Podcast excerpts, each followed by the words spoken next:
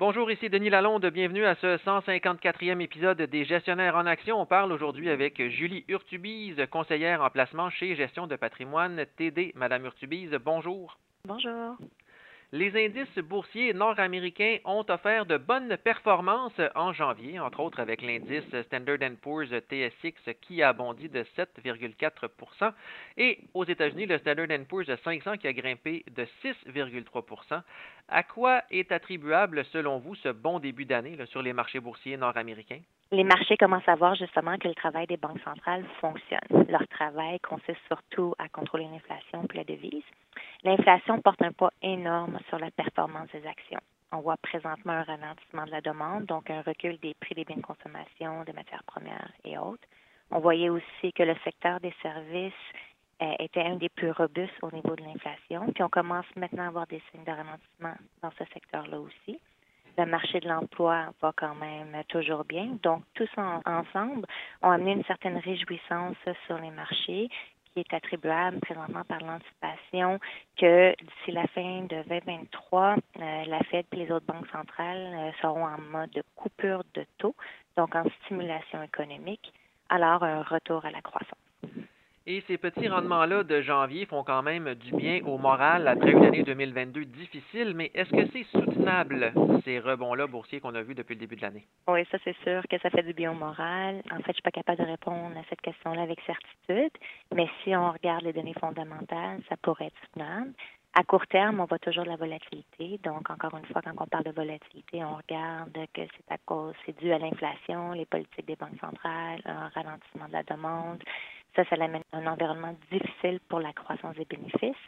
Mais si on se fie à l'histoire, depuis 1970, euh, quand, les, euh, quand on voit des rendements négatifs en 10 et 15% incluant les périodes de récession, euh, les indices, après ça, remontent dans les 52 semaines suivant le creux pour atteindre un rendement moyen de 7,5 et justement, là, depuis les creux d'octobre, les indices boursiers restent en territoire positif. Qu'est-ce qui manque pour qu'on retourne dans un marché haussier qui se caractérise par une hausse de 20% depuis le creux? Donc, tout est basé sur l'anticipation que les banques centrales seront plus accommodantes d'ici la fin de l'année. Alors, c'est sûr que si on voit que l'inflation recule en dessous de la barre des 4% que les, les banques euh, décident de couper leur taux de façon encore plus agressive, euh, qu'il y a un léger rebond économique au niveau de la production, qu'il y a une conclusion de la guerre en Ukraine, de l'Ukraine et de la Russie, qu'il y a un repli de la politique COVID-0 en Chine, tout ça euh, ferait en sorte qu'on pourrait connaître une très belle année 2023. Donc, il faut toujours euh, garder en tête la perspective suivante, c'est que les marchés anticipent toujours une période de six mois à l'avance, et regardent le moment présent également, ils anticipent également euh, de quelle façon on pourrait être euh, surpris positivement. Et on a vu la Réserve fédérale américaine cette semaine relever son taux directeur d'un quart de point pour le porter entre 4,5 et 4,75 par contre, contrairement à la Banque du Canada la semaine dernière qui disait que les taux directeurs allaient rester stables pour un bon moment, la Fed pense toujours avoir besoin de continuer de relever son taux directeur, mais à un rythme plus modéré pour arriver à contrôler l'inflation. Quel a été l'impact de cette euh, affirmation-là sur les marchés boursiers? Mais les attentes, justement, étaient d'une hausse de taux de 25 points de base, qui était la plus basse hausse de taux depuis, euh, depuis le début. Alors, les marchés ont vu juste. Les marchés n'aiment surtout pas les incertitudes ou les surprises négatives. Jérôme Powell a laissé sous-entendre également que les taux ne monteraient pas à 6 ou 7% ce que les investisseurs justement voulaient entendre. Le message était vraiment plus sur du long terme, comme quoi que le niveau d'inflation serait contrôlé et puis qu'ils font tout pour y arriver. En comparaison avec la Banque du Canada, ces politiques de taux sont structurées différemment, sont vraiment plus basées sur le marché immobilier hypothécaire. Au Canada, on voit des taux hypothécaires, euh, soit variables ou fixes, pour des termes de 5 ans. Aux États-Unis, on y retrouve euh, beaucoup plus des taux fixes de 25 et même 30 ans. Donc, l'impact, la hausse des taux est très différente.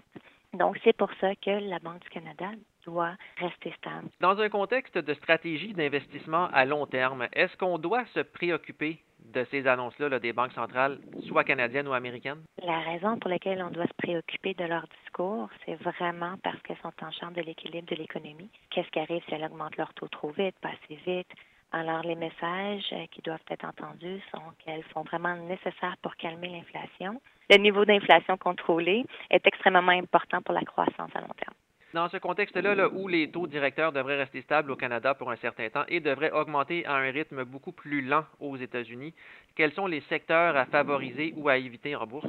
C'est sûr que je préconise toujours un portefeuille bien diversifié, des titres de qualité, ceux qui offrent des importants avantages compétitifs dans leurs marchés respectifs puis qui se transigent à des prix raisonnables. Dans un, environnement avec un niveau d'inflation plus élevé, une décroissance de la demande du consommateur, on doit détenir des compagnies qui peuvent repasser l'inflation à leurs clients. On peut prendre l'exemple du CN ou du CP.